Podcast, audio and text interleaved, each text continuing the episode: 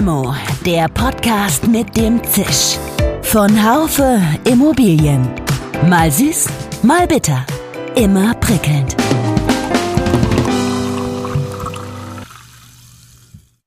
Hallo liebe Limo-Fans, heute geht's ums Bauen, ums Sanieren und in dem Zusammenhang um ein Dreieck mit Komponenten, die sich eigentlich ausschließen. Kann man nachhaltig bauen, preisbewusst und trotzdem so, dass sich die Menschen gerne in einem Objekt aufhalten?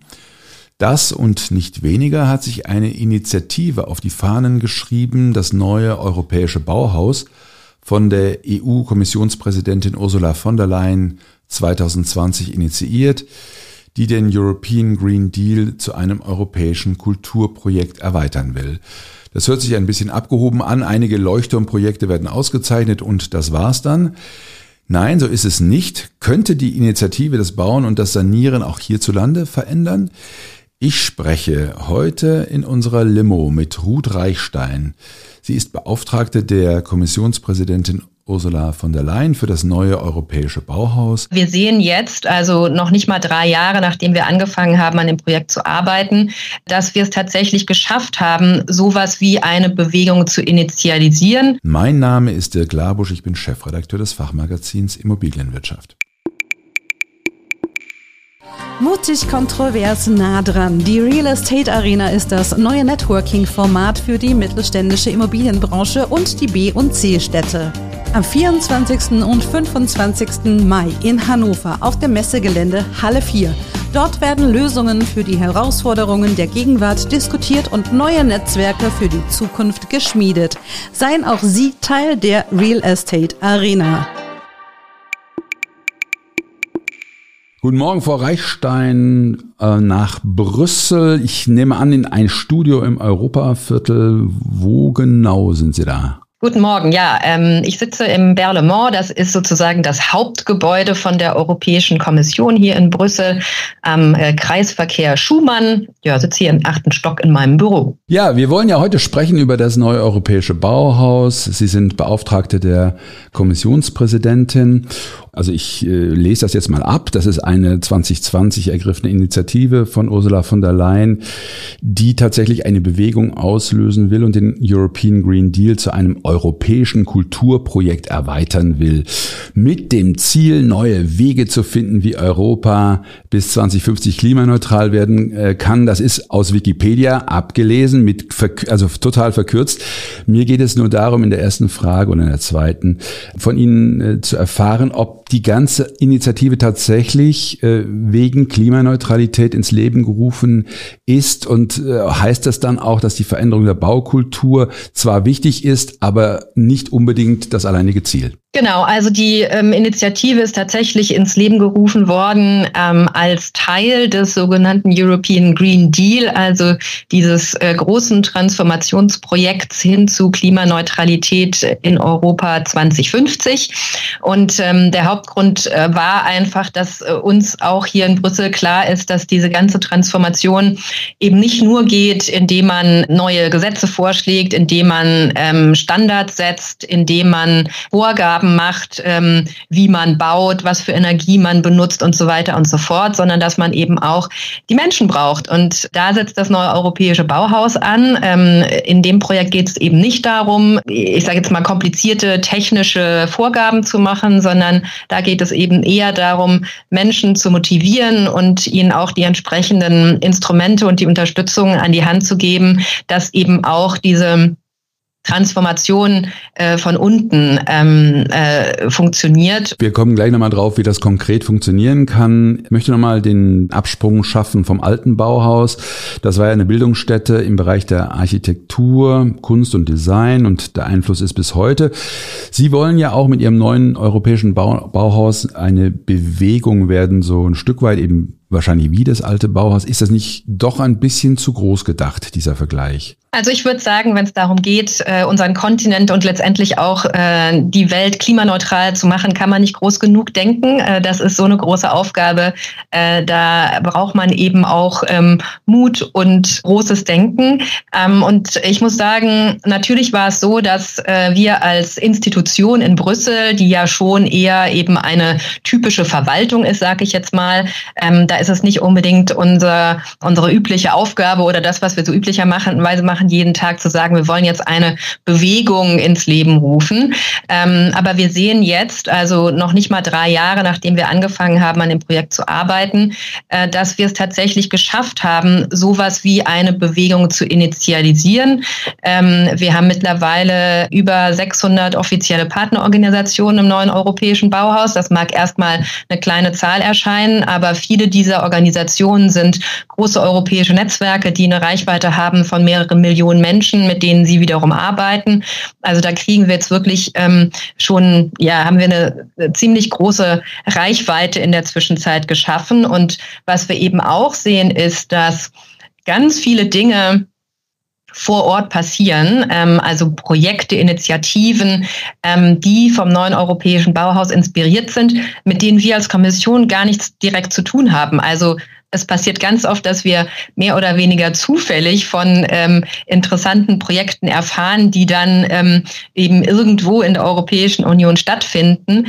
Und ähm, das ist eben das Schöne, dass es nicht so ist, dass wir sozusagen zentral alles steuern, dass wir sagen, hier muss es lang gehen oder dass die Menschen da draußen nur das machen, ähm, wenn wir eben entsprechende, weiß ich nicht, Vorgaben oder entsprechend sagen, hey, jetzt macht mal dieses oder jenes, sondern sondern dass mittlerweile ganz viel selbst vor Ort entsteht und das neue europäische Bauhaus einfach so einen, äh, so einen Rahmen vorgibt, äh, der dann es den Leuten eben auch einfacher macht, ähm, das ein oder das andere ins Leben zu rufen. Aber wären das nicht Projekte, die auch ohne die Existenz des neuen europäischen Bauhauses entstanden wären? Also ich denke, es wäre vermessen jetzt zu sagen, all das, was da passiert ist, äh, ist nur passiert, weil es das neue europäische Bauhaus gibt.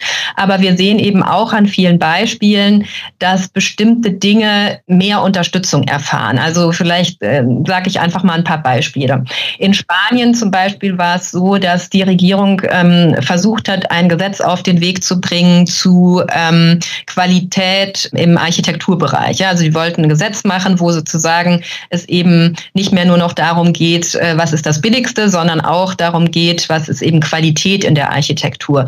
Das war wohl in Spanien politisch schwierig. Und dann kam die neue europäische Bauhausinitiative und plötzlich ging's und das ähm, Gesetz ist jetzt angenommen im Parlament und äh, wird jetzt eben auch entsprechend in Spanien ähm, genutzt. Ähm, wir hatten ähm, eine Initiative auch relativ am Anfang in Schweden, wo die Regierung gesagt hat, Mensch, jetzt gibt's das neue europäische Bauhaus, wir haben hier einen finanziellen Topf, ähm, wir geben jetzt dieses Geld einfach mal an sechs Gemeinden und die sollen mal gucken, ähm, wie das funktioniert, wenn man die Prinzipien des neuen europäischen Bauhauses konkret umsetzt vor Ort. Also das sind auf jeden Fall, würde ich jetzt sagen, Dinge, die ohne das neue europäische Bauhaus nicht passiert wären. Dann haben wir natürlich auch Projekte, die wir ganz direkt unterstützen. Also wir haben jetzt seit zwei Jahren den neuen europäischen Bauhauspreis, wo eher kleinere Projekte auch eine finanzielle Anerkennung bekommen, genauso wie wir die etwas größeren äh, sogenannten Leuchtturmprojekte haben, wo wir die ersten sechs ausgewählt haben im vergangenen Jahr und jetzt im Juni die nächsten zehn dazukommen. Und das sind sicherlich Projekte, die, die so wie sie jetzt äh, eben ähm, äh, aufgesetzt sind, äh, wirkliche neue europäische Bauhausprojekte sind und ähm, die eben auch äh, nur im Zuge dieser Initiative dann eben auch entsprechend äh, entwickelt worden sind. Sie haben äh, eben Spanien und Schweden angesprochen, Frau, äh, Frau Reichstein. Gibt es denn irgendeine Reaktion auch von Seiten der, der deutschen Bundesregierung, die das wahrscheinlich begrüßen, aber die möglicherweise jetzt gerade etwas andere Probleme haben? ja, ich glaube, das ist überall in Europa der Fall, dass Regierungen auch noch andere Probleme haben. Ja, also wir haben sowieso im neuen europäischen Bauhaus ähm, ist es eben einerseits so, dass wir, was ja sozusagen so ein bisschen das Novum ist, äh, eben diesen Bottom-up-Ansatz ähm, Haben und eben auch ganz viel mit der Zivilgesellschaft direkt arbeiten. Aber natürlich ist es auch so, dass wir die Regierungen genauso brauchen und deshalb haben wir ein Netzwerk aufgebaut, ähm, das dann nicht den sonderlich sexy Namen äh, ähm, Kontaktpunkte Netzwerk trägt und das sind eben unsere Ansprechpartner in den jeweiligen ähm, Regierungen in den Mitgliedstaaten. Und da haben wir natürlich auch eine Kontaktstelle in Deutschland, die im Bauministerium sitzt und mit denen wir auch sehr intensiv im Austausch sind. Ähm, und die haben zum Beispiel dann auch, ähm, nachdem es so die ersten Ausschreibungen gab für neue europäische Bauhausprojekte, ähm, wo dann ja nicht alle, die sich aus Deutschland beworben haben, auch tatsächlich gewonnen haben sozusagen, haben die dann aber angefangen, Netzwerk aufzubauen ähm, mit diesen Projekten und die eben auch mit äh, zu unterstützen. Ähm, also das ist zum Beispiel eine Initiative, die von diesem Kontaktpunkt direkt ausging. Und, und wir haben in, in Deutschland auch in vielen ähm, in Ländern zum Beispiel Initiativen zum neuen europäischen Bauhaus, also auch eine ähm, aus der sozusagen Geburtsregion vom neuen europäischen europäischen Bauhaus, die jetzt auch sich entschlossen haben, Teile der Strukturfonds, also des Geldes, die man von der Europäischen Union kriegt, um ähm, Regionen, die ähm, jetzt eher wirtschaftlich nicht so stark sind, weiterzuentwickeln, äh, zu unterstützen, haben sie jetzt auch beschlossen, dass sie einen Teil dieser Gelder eben auch für ein Projekt ähm, benutzen, das den Prinzipien des neuen europäischen Bauhauses folgt. Aber was ist das Ziel am Ende? Ist das Ziel tatsächlich eine Bewegung zu schaffen, Gedanken äh, zu verändern? Ähm, sie sprachen äh, in einem Interview vorher von dem Dreieck Nachhaltigkeit, Design und eben auch letztendlich, dass man sich das leisten kann. Äh, was steht da am Ende? Empfehlungen ähm, für günstige, schöne, nachhaltige Baustoffe werden ähm, dann Gebäude der EU künftig nur mit solchen Baustoffen gebaut werden, käme am Ende, also ein Gesetzespaket käme ja wohl nicht heraus. Wenn ich Sie wäre, würde ich sagen, es gibt sowieso kein Ende, weil es ist ja eine Bewegung und die Bewegung soll für immer, äh, soll möglichst lange bestehen. Aber das ist wahrscheinlich die falsche Antwort. Ich würde sagen, das ist Teil der Antwort. Also natürlich ist unser Ziel das, weswegen sozusagen das Bauhaus oder das neue europäische Bauhaus auch ins Leben gerufen wurde. Sprich, wir wollen ähm, die Treibhausemissionen vor allem im Bausektor, aber auch darüber hinaus reduzieren. Also das ist vielleicht auch nochmal wichtig, das hier einzuschieben. Das neue europäische Bauhaus hat jetzt als ersten Fokus tatsächlich äh, die sogenannte gebaute Umwelt, ja, was ja nicht nur die Gebäude sind, sondern eben auch alles, was da drumherum ist und dazwischen und ähm, wo wir eben leben, also den Lebensraum sozusagen von, äh, von uns Menschen. Aber ähm, das ist sozusagen so der erste Fokus, aber wir wollen eben auch durchaus in andere Sektoren gehen. Ja, also der zweite, den wir uns jetzt langsam äh, anschauen, ist Fashion, also die Bekleidungsindustrie. Ja, was kann man da machen, um diese drei Bauhausprinzipien zusammenzubringen und wie kann man dem Sektor helfen in der in dem Wandel, den man eben braucht? Ähm, und äh, dann kann man das weiterdenken in Möbel oder ähm, was auch immer. Also all diese Bereiche, die sehr nah an den an, am, am Leben sozusagen von, von uns allen sind. Und mhm. da ist es natürlich so, dass wir sagen, okay, äh, ich gehe jetzt mal zurück zum Gebäudesektor, der ist verantwortlich global für ungefähr 40 Prozent der Emissionen, produziert enorme Mengen an Abfall und ähm, das neue europäische Bauhaus will dazu beitragen, das zu ändern. Das passiert einerseits, wenn man Sensibilität für dieses Thema erhöht und deshalb sind eben ist diese Bewegung wichtig, deshalb sind entsprechende Events wichtig und so weiter und so fort. Mhm. Wir gucken uns aber zum Beispiel auch ähm, die Ausbildung an. Ja, also wir haben ein Projekt, wo wir mittlerweile fast 200 ja, Bildungseinrichtungen, sage ich jetzt mal im weitesten Sinne haben. Das geht eben von Schulen und Universitäten bis hin zu Stadtbibliotheken, die sagen, wir haben Projekte, wir wollen diese Prinzipien des neuen europäischen Bauhauses umsetzen, nicht nur nur in dem, was wir lehren, sondern auch ähm, für unsere eigene gebaute Umwelt. Ja, also jetzt ganz äh, ganz schwarz-weiß, eine Universität, die nicht nur sagt, okay, in unserer Architekturausbildung wollen wir diese Prinzipien des neuen europäischen Bauhauses stärken, sondern auch sagt, gleichzeitig wollen wir gucken, wie wir unsere Gebäude von unserer Universität so umgestalten können, dass wir die eben auch konkret äh, vor Ort umsetzen können. Und darf ich kurz dazwischen fragen, äh, gibt es dann da Gelder oder äh, werden die zertifiziert, kriegen die ein Label oder, oder, oder, oder Sie sagen eben, weil Sie sagen, Sie arbeiten mit denen zusammen? Ja, also im Moment ist es so, dass es äh, tatsächlich in Anführungsstrichen ausschließlich so eine, eine Vernetzung ist. Mhm. Also als wir unsere in, und das Projekt aufgebaut hatten, ähm, haben wir ja eine sogenannte Co-Design-Phase gehabt, wo wir wirklich auch die Leute von draußen gefragt haben, so was ist dann wichtig, was sollen wir hier mit dem Bauhaus machen? Und da war es interessant, dass eine Mehrheit gesagt hat, ja, Finanzierung ist wichtig, aber noch wichtiger ist, dass wir eine Anerkennung bekommen von den Institutionen für das, was wir machen. Gar nicht unbedingt finanziell, sondern dass einfach nur gesagt wird, hey, schaut her, ähm, dieses Projekt im, keine Ahnung, Süden von Italien ist großartig, macht das genauso. Mhm, ähm, okay. ähm, oder jedenfalls äh, als Inspiration und das andere eben auch die Vernetzung mit äh, like-minded äh, Projekten in der in der Europäischen Union. Das heißt, jetzt erstmal ist es Netzwerk.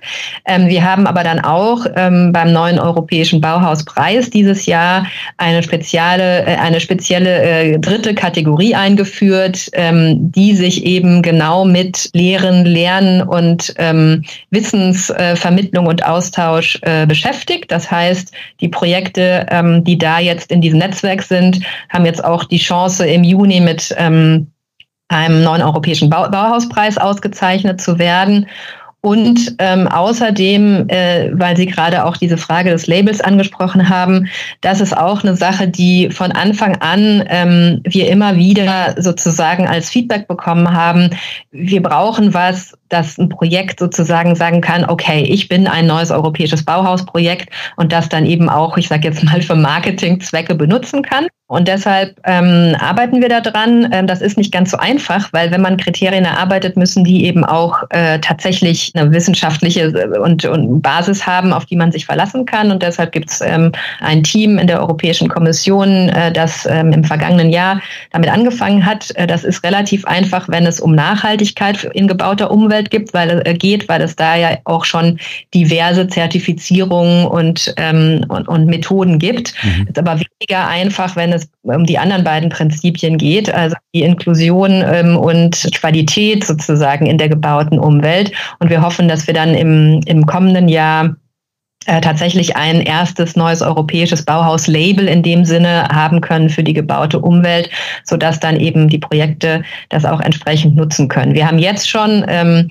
den Kompass. Äh, das ist ein Self-Assessment-Tool, das ziemlich einfach funktioniert mit ähm, Leitfragen, wo Projekte ähm, sozusagen selber gucken können, inwieweit sie die Kriterien des neuen europäischen Bauhauses erfüllen. Aber da ist es jetzt eben noch nicht so, dass damit eine Zertifizierung einhergehen würde ähm, sozusagen diesen Schritt, den können wir jetzt eben noch nicht gehen, weil dafür brauchen wir erstmal verlässliche Kriterien. Sie haben, äh, was, was mich sehr ähm, interessiert hat, waren die, sind diese verschiedenen Phasen, die Sie, ähm, die es gab und gibt.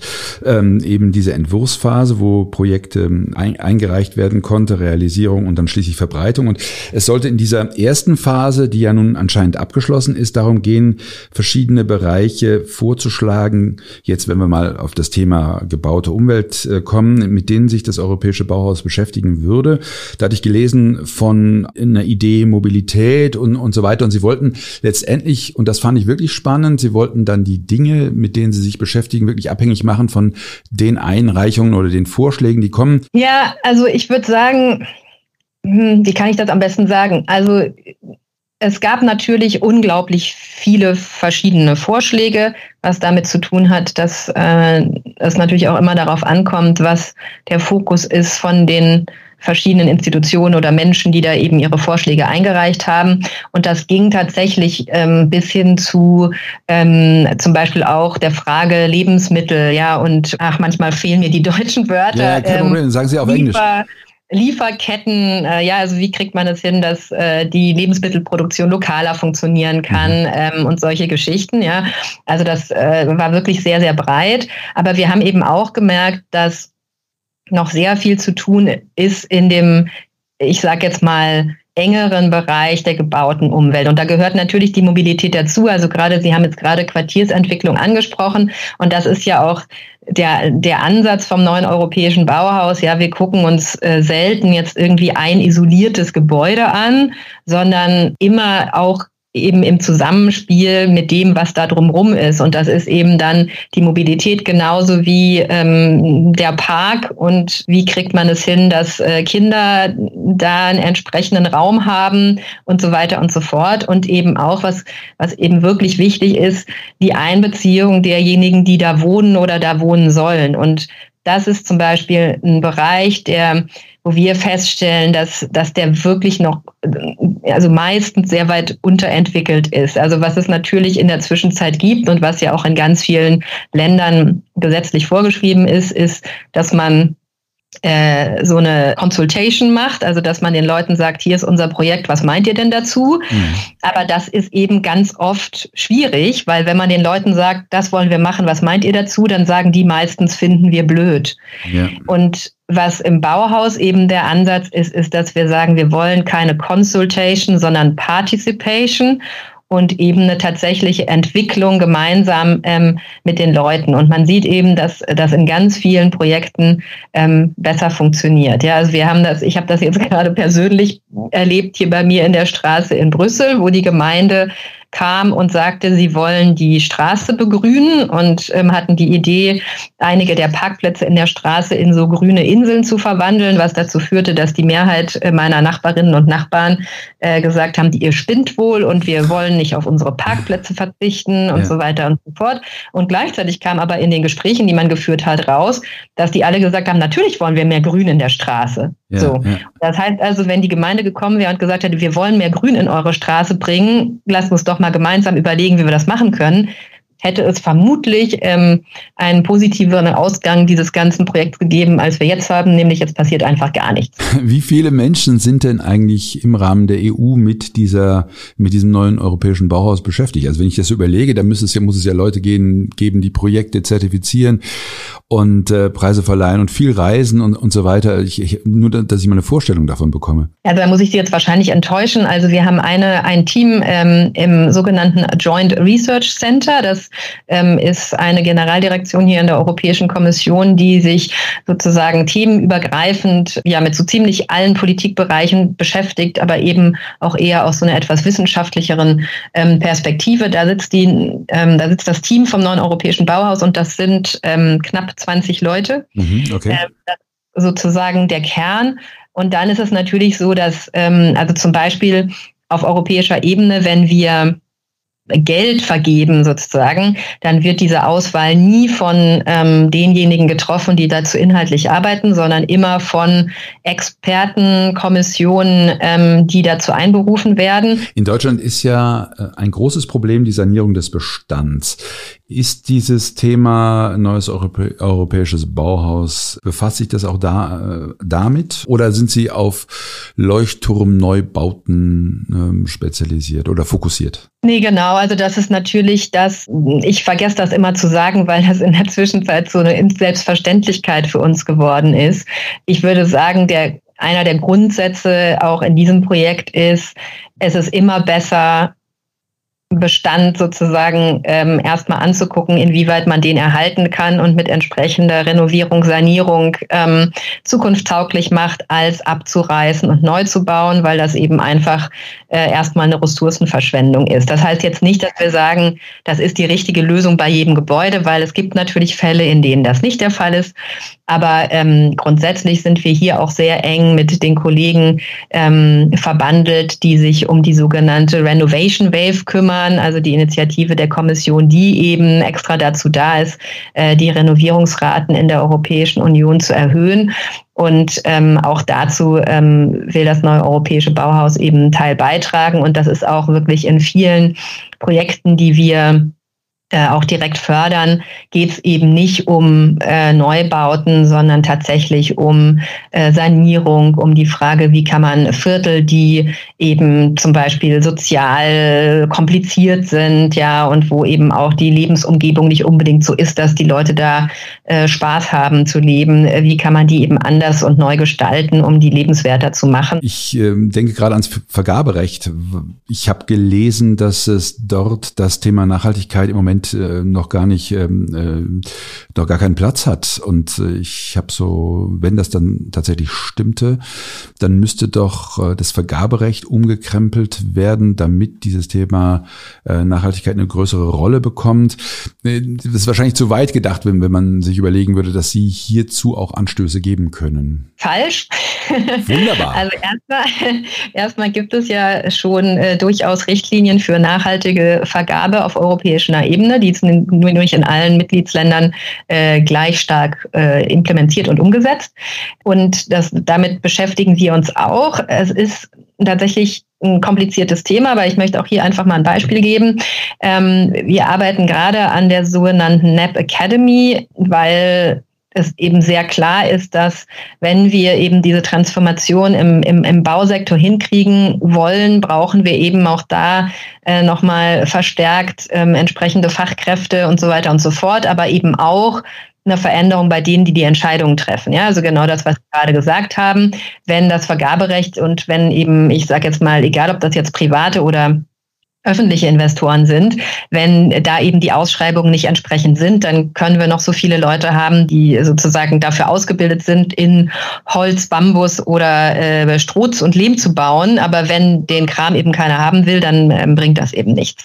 Und äh, da ist es zum Beispiel interessant, in Slowenien, ähm, wo wir jetzt einen ersten Hub für diese Akademie gerade aufbauen oder der wird an einer Universität da aufgebaut, ähm, gibt es im Vergaberecht bereits die Vorgabe, dass, ähm, ich hoffe, ich erinnere mich jetzt richtig an die Zahlen, ja. 30 Prozent der neu, neuen Gebäude, ja, also bei öffentlichen Vergaben, müssen aus ähm, alternativen Baumaterialien bestehen. Also vor allem Holz, aber eben auch andere äh, sozusagen nature-based äh, Materialien. Mhm. Und also das gibt es durchaus. Und da ist es eben auch so, dass wir sagen, Mensch, das wäre doch sozusagen Erfolgskriterium für unsere Akademie, wenn wir es schaffen, dass das eben in x Jahren nicht nur in Slowenien ein, ähm, ein Kriterium ist, sondern vielleicht auch noch in anderen Mitgliedstaaten in der Europäischen Union. Okay, ja, hochspannend. Also wir kommen so allmählich auf die Zielgerade, aber ich habe einfach noch zwei, drei Fragen, die will ich unbedingt loswerden. Wird es denn von der, also von der Initiative des neuen europäischen Bauhauses auch Initiativen dafür geben, wie günstiger gebaut werden kann. Ich meine, bei uns ist das Thema nachhaltig und günstig ja immer noch ein, ist ja eigentlich ein Widerspruch. Das Bauen stockt aber zurzeit bei uns. Ich frage das deshalb, weil Preisbewusstsein ja auch ein, ein Teil Ihrer Initiative ist. Genau, ja. Also das ist, das ist tatsächlich die Kombination, die wir uns angucken. Wir machen es dann äh, noch einen Ticken komplizierter, indem wir ja sagen, es soll nicht nur nachhaltig und preisgünstig sein, sondern preisgünstig sein, sondern dann auch noch so, dass die Menschen da gerne drin wohnen, also dass man sich da wohlfühlt und es eben nicht äh, furchtbar aussieht und sich furchtbar anfühlt. Das ist eine Herausforderung, aber wir haben eben auch immer mehr Beispiele, die zeigen, dass es geht. Wenn ich mir angucke, ähm, die Gewinner des renommierten Architekturpreises, des Pritzker-Preis, ich glaube, es war jetzt mittlerweile schon zwei Jahre oder drei Jahre her aus Frankreich ähm, an La Salle, äh, die haben ja genau das gemacht. Die haben Sozialwohnungen saniert und die nachhaltig gemacht, aber die eben auch so gemacht, dass die ähm, auch qualitativ hochwertig ähm, sind und die Menschen da eben gerne drin wohnen. Und das zeigt eben auch, dass das auch mit jetzt nicht mit exorbitanten Kostenaufwand machbar ist. Andere Beispiele sehen wir zum Beispiel aus den ähm, nordischen Ländern, die ganz viel ja mit ähm, Holz und anderen Naturbaustoffen bauen und die zum Beispiel es geschafft haben, die auch so seriell zu bauen, ähm, was dann natürlich auch die Kosten ähm, enorm senkt. Also es gibt äh, gute Beispiele und genau das, diese Beispiele will das neue europäische Bauhaus dann eben auch entsprechend sichtbar machen, damit sich andere davon dann auch entsprechend äh, inspirieren lassen. Also seriell, da, da komme ich gerade so ein bisschen in Stocken, weil ich denke mir, seriell, das hat äh, was zu tun sicherlich äh, mit Nachhaltigkeit, das kann man so sehen und auch mit Kosten, aber kann man denn seriell auch äh, schön bauen? Ich war zwar mal in einem Stadtteil in Schweden, der war mit äh, modularer Bauweise gebaut. Der war gar nicht so, so hässlich, wie ich das befürchtet habe. äh, aber es ist, ist doch eigentlich schon ein, ein, ein gewisser Widerspruch, oder? Naja, also ich sag mal so, Schönheit ist ja bekanntlich ein sehr äh, subjektiver Wert. Ja, also ich denke, das ist kein Widerspruch in sich. Ähm, und es heißt ja dann auch nicht, dass diese äh, Holzhäuschen alle eins neben dem anderen stehen muss, ja, aber äh, ich würde jetzt erstmal sagen, ähm, wenn wir uns Schweden vorstellen und äh, an Astrid Lindgren zurückdenken, dann finden wir, glaube ich, alle diese roten Holzhäuser ähm, eher romantisch schön als irgendwie ähm, porthässlich im Vergleich zu, äh, keine Ahnung, ähm, Betonholzhäusern, äh, Hochhäusern. Ja. Aber das ist eben subjektiv. Ich würde aber jetzt eben nicht sagen, dass ähm, seriell äh, grundsätzlich ein Widerspruch ist äh, zu Schönheit. Nein, okay, also dann, dann habe ich wieder was gelernt.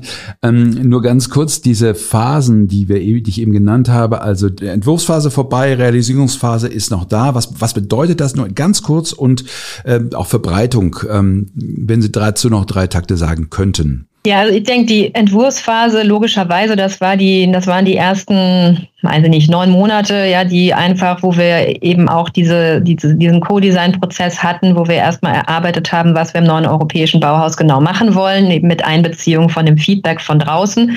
Ähm, das war eine sehr klare Abgrenzung. Jetzt ähm, die anderen zwei Phasen, die ähm, passieren eigentlich gleichzeitig. Genau, also das habe ich schon gedacht, Seite, ja, ja. Genau, auf der einen Seite eben die äh, konkrete Umsetzung vor Ort, sei es in den Projekten, die wir selber finanzieren oder die wir mit EU-Geldern finanzieren, ähm, oder eben auch ähm, die Dinge, die jetzt eben im, im Zusammenhang mit diesem, mit dieser Bewegung sozusagen stattfinden. Und die Verbreitung passiert ja damit sozusagen automatisch. Ja, also äh, die Bewegung oder die Community wächst, äh, heißt, natürlich geht das Projekt in die Breite. Und was man jetzt eben auch sieht, ist, dass es durchaus auch mehr und mehr Interesse von außerhalb der Europäischen Union gibt. Also wir haben einen, wir machen sehr viel jetzt auch mit der Ukraine zusammen, ähm, ne, Wiederaufbau. Inwieweit kann man da eben auch die neuen europäischen Bauhauskriterien einbeziehen? Aber es ist zum Beispiel auch so, dass dass äh, die Harvard-Universität ähm, uns kontaktiert hat vor einiger Zeit und gesagt hat, Mensch, wir wollen eigentlich einen Kurs machen zum neuen europäischen Bauhaus.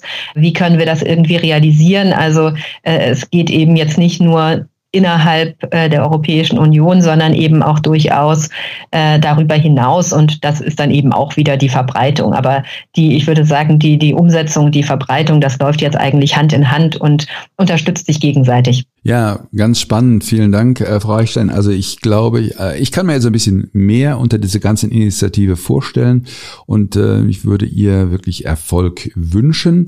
Wenn Sie nochmal die Augen schlössen und äh, sich überlegen, also unser Podcast heißt Limo und äh, ich äh, oder wir geben Ihnen eine aus, eine Limo und die können Sie trinken mit wem immer Sie wollen, kann mit Bauen zu tun haben oder auch nicht, kann auch leben oder äh, lebend sein oder tot sein. Mit wem würden Sie sie trinken? mit wem würden Sie sie trinken? Ja. Wow, ja, das ist jetzt ähm, die Frage haben Sie sich jetzt zum Schluss aufgehoben. Die Frage habe ich zum Schluss aufgehoben und, da, und immer die, die Leute, die nichts wissen oder die, die sagen, äh, haben jetzt keine Idee, dann sagen sie auch mit Ihnen, Herr Labusch. Dann bin ich fühle ich mich immer sehr geehrt. Sie ahnen gar nicht, wer, wer mit mir schon alles eine Limo trinken wollte. Also mir fallen natürlich sehr viele Leute ein. Ähm, ich würde tatsächlich ähm, glaube ich, jetzt im, sozusagen passend zum Thema äh, im, im Architekturbereich bleiben. Und wir haben im Zuge des neuen europäischen Bauhauses haben wir ein, ein Beratungsgremium eingerichtet, den sogenannten High-Level Roundtable und ähm, haben da seit dem vergangenen Jahr einen äh, wirklich großartigen Architekten an Bord, Francis Queré, äh, der im vergangenen Jahr den Pritzker-Preis gewonnen hat. Äh, ein Architekt mit afrikanischen Wurzeln, der jetzt in Berlin lebt. Und ähm, ich habe ihn bis jetzt nur auf auf einem Event erlebt, gemeinsam äh, mit unserer Präsidentin Ursula von der Leyen. Und das war wirklich ganz großartig und ähm, mit äh, dem würde ich sehr gerne nochmal eine Limo trinken und äh, darüber nachdenken, wie, wie wir diese Transformation in der gebauten Umwelt, aber auch darüber hinaus schaffen können und eben auch in einer Art und Weise, die nicht nur innerhalb der Europäischen Union fair ist, sondern eben auch über die Grenzen hinaus. Frau Reichstein, ganz herzlichen Dank. Ähm, es war mir ein großes Vergnügen und viele Grüße nach Brüssel. Das Vergnügen war beiderseitig äh, und äh, viele Grüße nach Freiburg und äh, viel Spaß weiterhin mit Ihrem Limo-Podcast. Merci, ciao. Ja, liebe Zuhörerinnen und Zuhörer, ich hätte Ruth Reichstein noch so viele Dinge gerne gefragt. Sie hatte von Initiativen berichtet, Opernhäuser nachhaltiger zu machen. In Frankreich war das. Es gibt wirklich viel Kreativität und ich hätte Sie auch gerne nach anderen Beispielen gefragt, aber dann hätten wir noch mehr überzogen. Bleiben Sie uns gewogen. Mit einem ganz herzlichen Dank an die Technik Severin Goutier und Nico Usbeck, ihr, euer Dirk Labusch. Schön, dass Sie dabei waren. Bis zur nächsten Folge von Limo, dem Podcast mit dem Zisch von Haufe Immobilien. Um keine Folge zu verpassen, abonnieren Sie doch einfach den Podcast in Ihrer Podcast-App.